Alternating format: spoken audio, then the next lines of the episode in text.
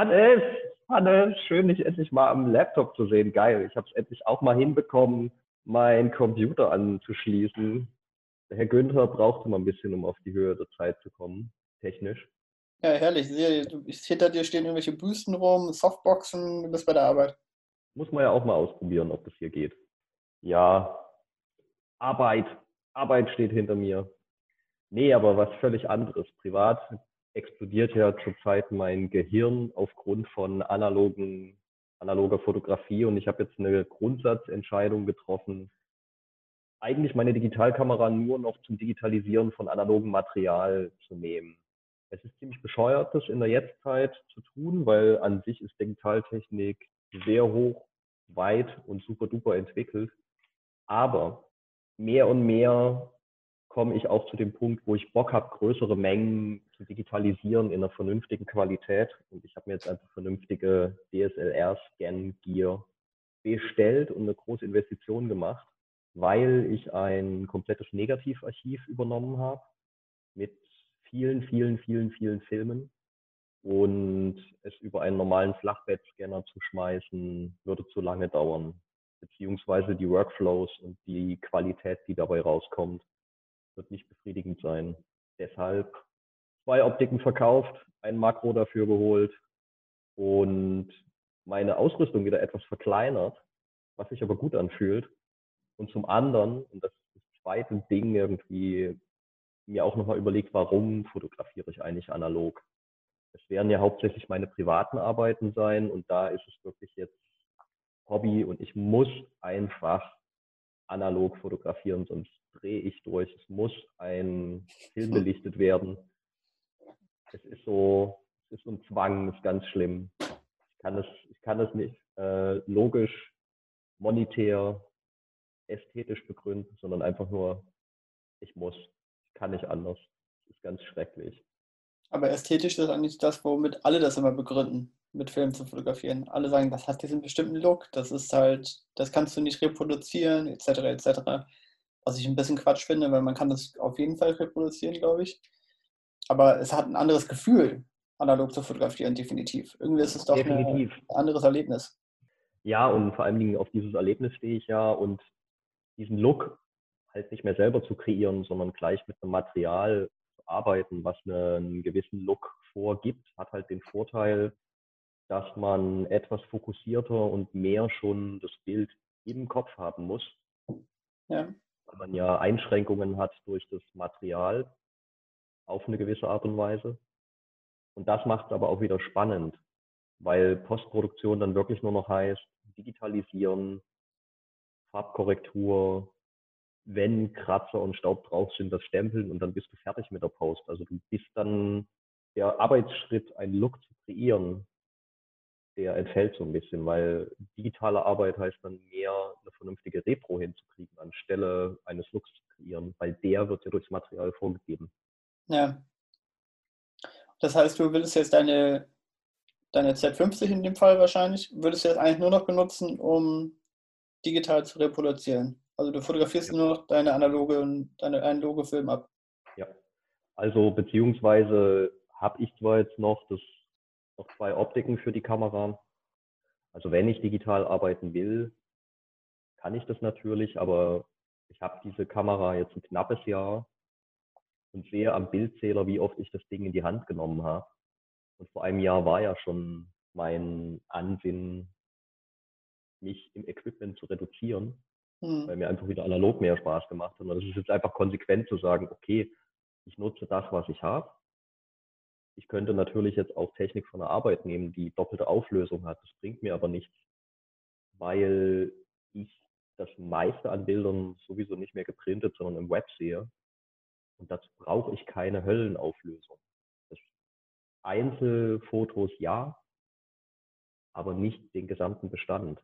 Weil wenn ich anfange, die Arbeit mit dem, mit dem Negativ oder mit dem übergebenen Lebenswerk eines anderen Fotografen zu arbeiten, dann sind meine Festplatten ratzifatzi voll. Eine RAW-Datei von einer Z7 sind 90 Megabyte. Und das ist nicht ohne. Ja, ja, auf jeden Fall. Tell me about it. Aber das heißt, wie würdest du das machen, so rein technisch? Äh, wie würdest du die abfotografieren? Also ich habe mir jetzt das ähm, komplette Scan-Paket von Kleinbild bis 4x5 Inch von Negative Supply geholt. Das ist ein kalifornisches äh, Startup-Unternehmen, die auf DSLR, also Digitalkamera scannen, spezialisiert sind.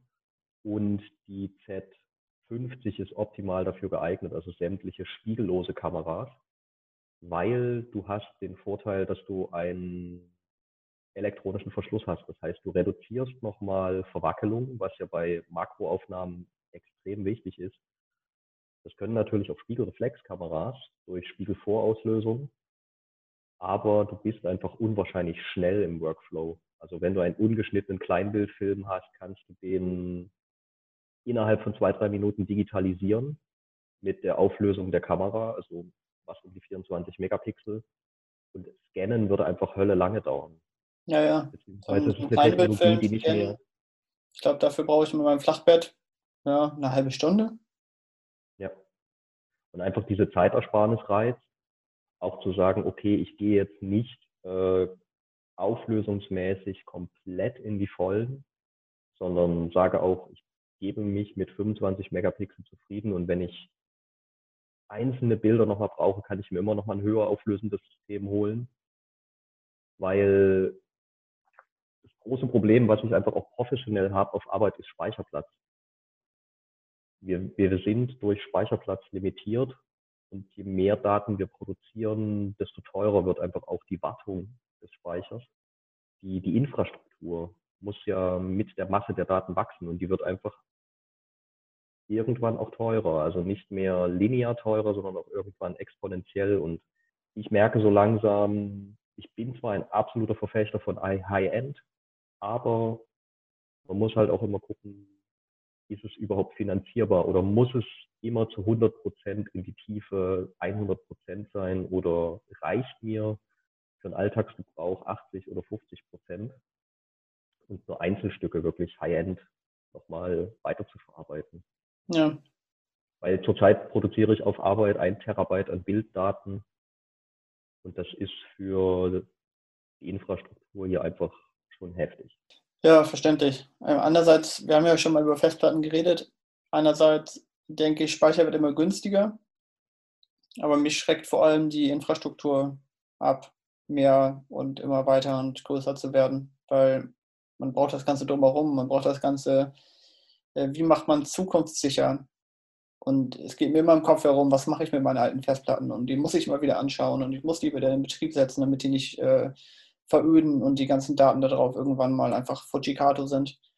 Und im Grunde müsste ich die alle mal alle paar Monate wieder kopieren und irgendwo anders hin speichern und äh, transferieren und zukunftssicher irgendein Backup gestalten und eine neue Festplatte kaufen.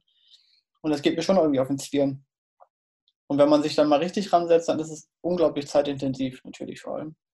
Ja, also vor allen Dingen diese Infrastruktur aufzusetzen, ist super heftig, weil man muss ein paar Entscheidungen treffen. Mhm. Und das Blöde ist einfach, in dem Bereich, wo wir beide unterwegs sind, in den Größen, wenn wir das jetzt privat machen oder du als Selbstständiger, kannst du natürlich, du wirst dir nie einen fetten Server im fünfstelligen Bereich irgendwo hinstellen. Ähm, man kann immer nur so für, habe ich gerade den Eindruck, so für fünf Jahre im Voraus planen und dann ist einfach vorbei. Dann musst du sagen, okay, jetzt brauche ich die nächste Generation, das größere Gerät, jetzt muss ich mal wieder Festplatten austauschen, jetzt muss ich mal wieder General-Backup machen, whatever.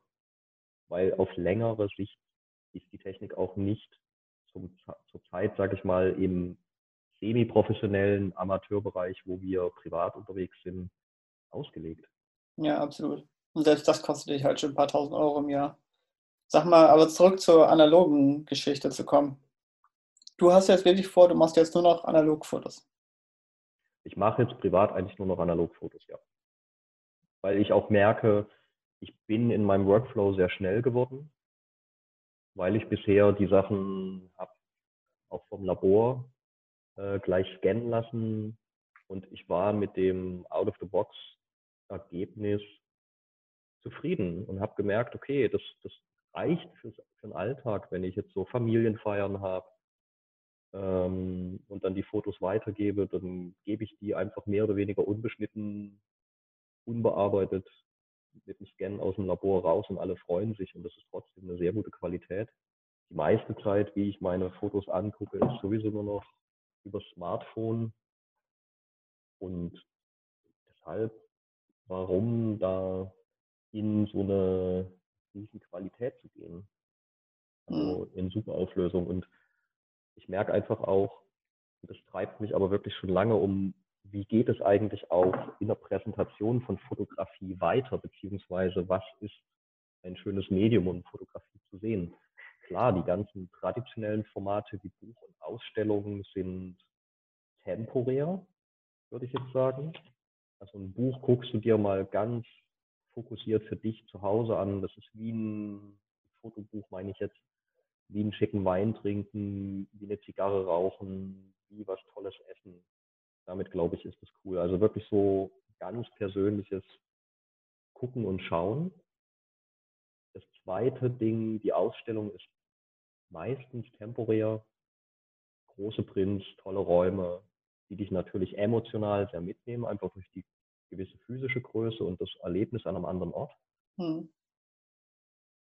Dann hast du haufenweise Privatfotos, die eigentlich meistens das Handy nicht mehr verlassen und nur noch über Sozialmedien oder Messenger ausgetauscht werden. Und ich frage mich aber, wo kann man weiterkommen in der Präsentation von Fotografie? Natürlich, die Medien, die Sozialmedien, Instagram, das sind die Medien für Fotografie. State of the Art, würde ich sagen, im Moment im 21. Jahrhundert. Aber diese Plattformen werden haben alle ihre Halbwertzeit.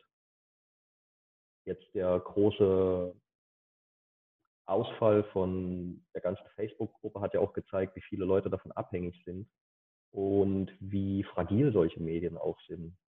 Da geht mal ein was nicht und weltweit können Millionen von Nutzern auf gewohnte Sachen nicht mehr zurückgreifen. Und meine Frage ist dann eher, wie kann man das künstlerisch nutzen? Also wie kann man auch sagen, wie präsentiere ich meine Fotos? Klar, traditionell auf einer Webseite, schnell verfügbar und gegen viel Aufmerksamkeit im Instagram. Wenn ich nachhelfen will, zahle ich Geld dafür. Aber so ein wirklicher Ausstellungsraum im Digitalen hat sich für mich bisher noch nicht so klar ergeben. Also es wären immer meistens so hybride Geschichten, dass Sachen online verfügbar sind, aber dass sie auch wieder in den Ausstellungsraum gebracht werden. Aber bisher sozusagen den digitalen Ausstellungsort habe ich noch nicht entdeckt. Da mhm. bin ich auch immer wieder gespannt, was es da für Entwicklungen gibt. Also und da kann ich schwer sagen, wohin die Entwicklung geht. Also das ist auch, das voraussagen zu wollen, ist auch, glaube ich, unmöglich. Ja, aber du hast jetzt auf jeden Fall beschlossen, in deinem privaten Umfeld, da ist einfach ähm, die Art und Weise, wie du Fotos zeigst und wie du sie verbreitest, analog. Das heißt, du machst auch dann Prints oder bleibst dann doch beim Scan? Es bleibt erstmal beim Scannen. Prints würde ich dann eher wieder traditionell machen lassen, also wirklich wieder einen ordentlichen Fachabzug. Und dann als Geschenk. Einfach zu sagen, okay, cool, ich habe einen Kumpel von mir fotografiert auf der Straße, perfektes Weihnachtsgeschenk. Der kriegt einen schönen Barettprint davon. Geil wieder ein wertiges Geschenk, wo man einfach sagen kann, cool, da hat er was auf jeden Fall wahrscheinlich bis zum Ende seines Lebens von. Hat er was in der Hand? Hat er mal was Richtiges? Ja. ja. Und da reicht dann auch, da reicht dann auch ein Bild und es muss ja auch nicht super riesengroß sein, sondern irgendwie so A4, A3 Größe. Womit fotografierst du denn analog eigentlich? Haben wir da schon mal drüber gesprochen? Ich glaube nicht. Ich habe Mittelformat zwei Kameras. Also ich habe einmal so eine alte Vintage-Kamera. Das ist eine alte Zeiss Icon aus den 40er Jahren. Ein Familienerbstück, was immer noch funktioniert. Das ist eine 6x6-Kamera. Dann habe ich eine Rollei Flex. Auch eine 6x6-Kamera mit einer Normal- und einer Telebrennweite. Und zwei Kleinbildkameras. Eine kleine Nikon Spiegelreflex und noch eine Yashica Point and Shoot und das war's. Ist ja auch schon sehr reduziert eigentlich, ne? Voll. Ich bin ja, äh, das weißt du ja, bin ich ja ein bisschen so ein verkappter Minimalist. Also ich bezeichne mich als Minimalist, aber ich habe eigentlich viel zu viel Kram, um einer zu sein. Und ich habe gerade erst heute Morgen, weil meine Freundin und ich hatten so ein bisschen Zeit heute früh, irgendwas zu machen noch äh, und wollten ein paar Minuten sinnvoll verbringen und haben dann geguckt, was man so aussortieren könnte und was, was wir eigentlich noch brauchen oder ob irgendwas rumfliegt, was weg kann. Und wir haben nicht so richtig was gefunden, bis wir dann vor meinem Kameraschrank standen. Und äh, meine Freundin meinte, was ist denn hier? Kannst du da nicht mal irgendwie was aufräumen? Und innerlich denke ich, nein, das, das geht nicht, da kann nichts weg, das brauche ich alles, das ist ganz wichtig. Äh, andererseits weiß ich aber auch, dass es Quatsch ist. Ich habe da, ich habe, weiß ich nicht, wie viele Kameras, ich habe vielleicht zehn Kameras, von denen ich vier nutze. Also ich weiß genau, das ist Quatsch. Ich, ich brauche den ganzen Kram eigentlich nicht. Und ich habe auch schon öfter darüber nachgedacht, mal was davon loszuwerden, aber es bricht mir irgendwie das Herz. Und ich habe ich habe eigentlich alles mit. Ich habe eine Spielreflexkamera, ich habe äh, also digital und analog, ich habe eine digitale Spiegellose, mit der ich natürlich arbeite. Dann habe ich äh, Kleinbild, analog, äh, mehrere Kameras, ich glaube vier, fünf vielleicht, von der ich aber nur eine Leica M6 in die Hand nehme, wenn ich dann mal losgehe. Ist ja der Klassiker. Und dann habe ich eine 6x6 Adox Golf was echt ein lustiges Teil ist aus den 50er Jahren mit so einem Balken vorne dran, die, mit der ich ganz gerne arbeite, weil ja. der ist alles so ein bisschen Pi mal Daumen und man muss schätzen und ja, man, man ist immer so eine Wundertüte, was dabei rauskommt. Macht sehr viel Spaß. Ja. Und dann habe ich noch eine Großbild. Und die Großbild zum Beispiel, die steht hier bestimmt seit zwei Jahren rum. Ich habe die kein einziges Mal ausgepackt. Was sehr traurig ist. Aber ich bilde mir immer wieder ein, bevor ich das Zeug loswerde, ah ja, ich habe noch eine Idee damit, ich kann noch was damit machen. Ich habe das nächste große Projekt, habe ich schon vor. Das ist schon alles schon in den Startlöchern und ich betrüge mich damit so ein bisschen selbst. Also ich kann nachvollziehen, ja. dass du diesen, diesen Wunsch nach Vereinfachung hast und dass, dass du deinen Fuhrpark etwas verkleinern möchtest. Das schon, weil ich merke, ich habe relativ klar jetzt drauf, wo es bei mir hingeht. Aber ich verstehe auch, dass man Kameras nicht los wird. Und ich muss selber sagen, ich bin ja selber Leica-Besitzer gewesen, habe das Ding verkauft an einem Punkt, wo ich gemerkt habe, ich nehme das Ding nicht mehr in die Hand. Einfach weil zurzeit mein Geldbeutel, mein Privatleben es nicht mehr zulässt, diesem Format zu arbeiten und adäquat zu arbeiten sprich selber zu entwickeln, selber zu vergrößern. Und da habe ich gesagt, nee, ich trenne mich jetzt von dem Ding, bevor es rumliegt und durchs Rumliegen kaputt geht. Dann gebe ich es lieber in Hände, wo ich weiß, wird täglich genutzt und dafür ist die Kamera einfach gemacht. Naja, vor einem Jahr zuckt es doch wieder im Bein, auch eine Leica.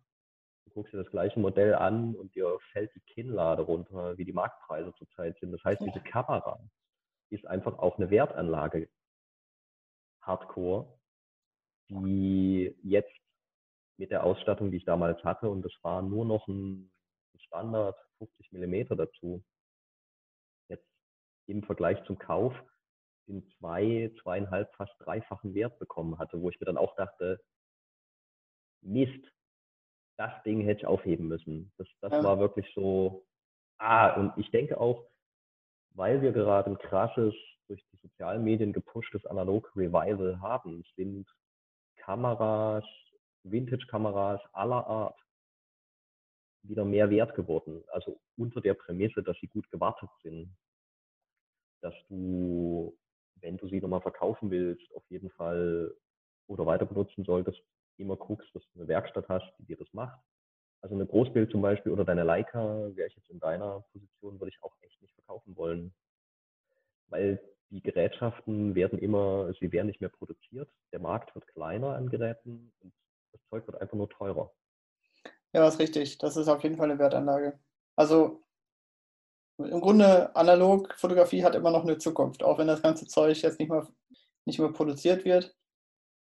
Wir sehen es ja auch an, am Markt, gerade überall ist der Markt ja komplett überfordert im Grunde mit allem, was die neuesten äh, digitalen Spielereien angeht. Das kann ja nicht mehr pre-ordered werden, beziehungsweise es kann pre-ordered werden, aber es dauert dann monatelang, bis du irgendwie was bekommst, weil das Zeug gar nicht so schnell produziert werden kann, wie es nachgefragt ist momentan. Und ich glaube, darum gibt es auch das große Revival der Analog-Linsen vor allem, weil Da kommst Das du relativ schnell ran, die sind kostengünstig, du kannst die immer noch verwenden. Unter Filmern speziell ist das natürlich schon seit Jahren ein großes Thema. Und apropos Film, also das, das nächste Ding, was mir jetzt seit ein paar Tagen wirklich Nerd-Sweat vom Feinsten beschert, ist ein Startup aus Stuttgart und Berlin, die nennt sich Silbersalz äh, oder Silbersalz 35. Was die Jungs machen ist, die haben, die sind auf 35 Millimeter Kinofilm spezialisiert, sind zum einen eine Filmproduktionsfirma, die sagen, wir produzieren nur analog. Wir drehen nur auf 35 Millimeter, was ja schon im Filmbereich die, die hohe Schule ist, also der qualitative, analoge, die Speerspitze. Und die verwenden Material von Kodak und was die aber auch anbieten ist, dass sie das ähm, handkonfektionieren für Fotografen und einen Package-Deal anbieten. Das heißt, du kaufst den Film, du kriegst die Entwicklung im richtigen Kinoprozess dazu, der komplexer ist als der Color-Negativ-Prozess. Und du kriegst einen Scan dazu, und zwar gleich in einer guten Auflösung, also im 20 Megapixel Bereich circa, wo ich einfach sage, okay, das ist so ein geiler Package-Deal. Das war so ein Ding, was ich eigentlich selber mal in den nächsten Jahren Bock hatte auszuprobieren. Und ich bin jetzt an dem Punkt, wo ich sage, okay, die Jungs haben es einfach von vorne bis hinten richtig durchgezogen mit der maximal möglichen Qualität. Und das Irre, das, und da will ich eigentlich hin bei denen, dass die gesagt haben, wir entwickeln wieder eine Filmentwicklungsmaschine. Also Haben die es gibt selber natürlich viele, ja klar, also es gibt natürlich noch von alten Filmkopierwerken Restbestände oder die sind ausgesondert oder im Arsch. Aber die haben ihre Filmentwicklungsmaschine komplett selber gebaut, wo ich mir einfach denke, und das ist ein blutjunges Team, die sind alle Ende 20, Anfang 30. Und du denkst dir einfach so, krass, wäre ich jetzt Anfang 20, würde ich, ich würde alles dafür geben, bei so einem Ding zu arbeiten, Hm. weil ich es mega geil fände, weil, weil die ziehen es auf einem hohen Qualitätslevel durch. Und das Das ist einfach, cool, ja. und das, das ist der Killer, wie die arbeiten.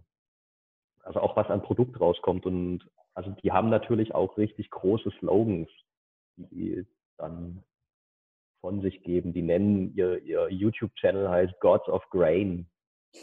Also das ist aber schon, also das ist halt einfach mal eine Ansage mit dicken Eiern, aber das finde ich, kann man auch wieder machen, weil das, das, was die Jungs transportieren und wo es mich so angefixt hat, ist einfach diese Emotionalität, dieses wieder sehr fokussiert sein, diese, Lust einfach auf, auf Technik, sich zu bemühen, sein Bestes zu geben, ein cooles Bild garantiert zu bekommen durch die Technik, also wieder so ein Verlassen sich auf Technik, aber auch gleichzeitig wieder Lust zu bekommen, okay, ich will was Cooles kreieren. Das Hm. ist jetzt nicht mein nächster Instagram-Status oder mein nächstes Instagram-Bild, sondern ich komme jetzt echt wieder an den Punkt, wo ich sage, scheiße, ich. Du kennst mich ja, ich habe immer echt Bock, neue Technik auszuprobieren, fette Setups irgendwie hochzubauen und dann, wenn es steht, fragst du mich immer nach, und was fotografierst du jetzt? Und ich so, funktioniert. Und dann freue ich mich und dann ist es vorbei. Bin ich eher an dem Punkt, wo ich sage, okay, ich brauche wieder ein geiles, großes Projekt, wo ich einfach was, was es wert ist, dass es fotografiert wird. Ja. eine, eine Story zu erzählen. Im Grunde willst du ja über nur Material vernichten, wie immer. Also wie viel, wie viel von dem Film kaufst du von den Jungs ab? Ich habe jetzt das Vierer Testset gekauft. Ich weiß, das wird nicht lange halten. Das ist ganz schrecklich. Ja, du hast ja bald Geburtstag, Philipp. Ich habe es schon bestellt, zu spät, aber ja, und die nächste Sache ist ja die, ich habe ja jetzt auch, ähm, ich werde jetzt auch aus Kostengründen anfangen, meinen Schwarz-Weiß-Kleinbildfilm selber zu konfektionieren und da habe ich auch schon beim nächsten Filmhersteller wieder geordert. Also Ja, ja, erzähl mal, die Story kenne ich ja schon, aber erzähl mal, wie, wie viel, äh, wie viel Stangen sozusagen musstest du da kaufen, damit du da selber konfektionieren kannst?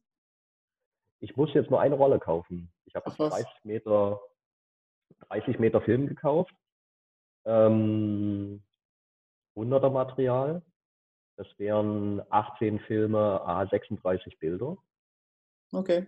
Und rein von den Kosten fürs Filmmaterial, inklusive Versandkosten, ist gerade pro Film 3,50 Euro. Und Krass. da sage ich einfach, weil ich so ein Materialvernichter bin, weil ich einfach nicht mehr, weil ich aufgehört habe, mit den Bildern zu sparen, sondern einfach, ich drücke auf den Auflöser. Wenn das Bild kommt und zur Not auch dreimal noch hinterher, wenn es mir nicht gefällt.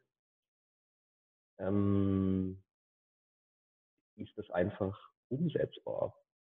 Und Ja, dadurch, das dass ich jetzt gut. auch, und dadurch, dass ich auch selber scanne, spare ich ja auch wieder Geld. Also aktuell nicht, ich habe viel investiert, aber auf längere Sicht, wo ich einfach sagen kann, okay, durch einen schnellen, hochwertigen Workflow kann ich die Bilder auch wieder schneller bereitstellen, teilen, tauschen, rumgeben, weil das ist auch ein großes Problem, was ich lange Zeit hatte, wo es eigentlich bei mir erst Klick gemacht hat, als ich angefangen habe, Instagram zu nutzen, dass ich so gemerkt habe, ich habe haufenweise Fotos auf der Festplatte und die vergammeln einfach nur. Ich habe da so viel Arbeit reingesteckt. Keine Sau sieht es. Und es ist ein schönes Gefühl zu sehen, okay, da ab und zu guckt mal jemand bei mir vorbei, schaut sich die Fotos an. Ich kriege zum Teil Likes aus der ganzen Welt, entdecke dadurch auch Fotografenwelten aus anderen Kulturen. Das finde ich ja eigentlich das Spannende an Instagram. Ja. Ich liebe es, mir die Leute anzugucken, die auf meine Fotos reagieren. Mhm. Vor allen Dingen die, die ich noch nicht in meiner Freundschaftsliste habe. Ja, das stimmt. Dafür ist ja eigentlich auch da. Also ist das ist der Grundgedanke von Instagram ja auch, würde ich mal behaupten.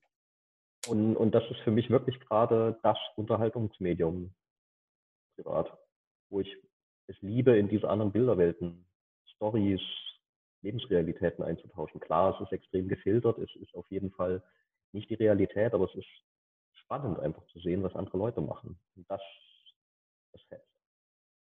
Ja, ich habe auch schon überlegt, weil mein Problem mit Instagram ist halt auch natürlich, dass es so stark kuratiert ist. Und mir fällt das ja selber an mir auch auf, was du gerade gesagt hast. Ich habe so viele Fotos auf der Festplatte, die guckt sich niemand an. Das geht mir ja im Grunde genauso. Ich bin aber auch immer extrem unzufrieden mit den Bildern, die ich mache, weswegen ich die auch selten zeige. Also auf ein gezeigtes Instagram-Bild kommen bei mir vielleicht, also wenn ich alles bei der Arbeit ein, einkalkuliere, wahrscheinlich 10.000 gemachte Fotos. Und das ist nicht übertrieben. Und wenn ich Das die aber mal zeigen würde, wenn ich einfach mal sagen würde, ich zeige jetzt alles her, was ich so produziere, relativ ungefiltert, wäre vielleicht auch ein ganz interessantes Projekt.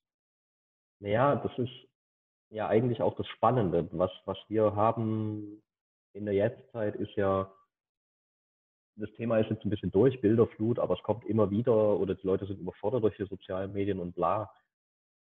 Das stimmt ja nicht ganz. Es ist einfach nur mehr verfügbar geworden. Bilder sind schneller und einfacher verfügbar geworden. Ich kann jetzt mir Fotos eines Fotografen im letzten Dorf in Japan angucken, wenn ich darauf Bock habe. Ja, Und durch den digitalen Faustkeil, wie ich das Handy gerne nenne, ist es einfach so super einfach für jeden zur verfügbar. Und das ist das Spannende eigentlich auch an dem Medium. So, so negativ, so komisch und so eine Werbeplattform das auch ist. Der Grundgedanke ist geil. Zu sagen, hey, ich kann meine Bilder zeigen, viele Leute können es sehen. Und ich kann mir Sachen angucken, die zu Analogzeiten nur für sehr begrenzte Leute sehbar war. Da sind super ausgebildete Fotografen auf langen Reportage-Expeditionen sonst wo unterwegs gewesen und du musstest dann warten, bis das irgendwann mal in einem Magazin wie der Geo, National Geographic oder was Ja, anderem ja. gelandet ist. Und es war auch stärker kuratiert. Und das Spannende an sozialen Medien finde ich auch, dass oft Inhalte kommen, die weniger kuratiert sind. Also ich halte zum Teil auch meine Top-Fotos zurück oder zeige die nicht alle oder nur sehr partikulär auf, auf den sozialen Medien. Weil ich denke mir jedes Mal, ich muss nicht 100% Qualität zeigen. Dafür gibt es dann wirklich nochmal Ausstellungen, Geschenke, Präsentationen, andere Medien. Und für mich ist Instagram auch mehr ein Blog-Gedanke. Natürlich ich als Profifotograf auf einem möglichst hohen qualitativen Niveau, weil es ist ja gleichzeitig auch eine gewisse Visitenkarte, die ich im Netz habe. Aber es ist auch einfach mal zu zeigen, was gerade los ist, woran Klar, auf man dran Fall. arbeitet. So ähnlich sehe ich es eigentlich auch. Ich mache mir da auch nicht allzu viel Gedanken drum. Vielleicht lade ich auch wenig hoch, weil ich auch einfach keine große Lust habe, mich mit Social Media auseinanderzusetzen. Das muss ich auch sagen. Auch wenn ich es viel nutze, will ich selber nicht unbedingt was präsentieren. Aber ja, mich würde es eigentlich mehr reizen, wenn es realer wäre. Und man sollte ja selber dann vielleicht einen Anfang machen, wenn man, wenn man das möchte.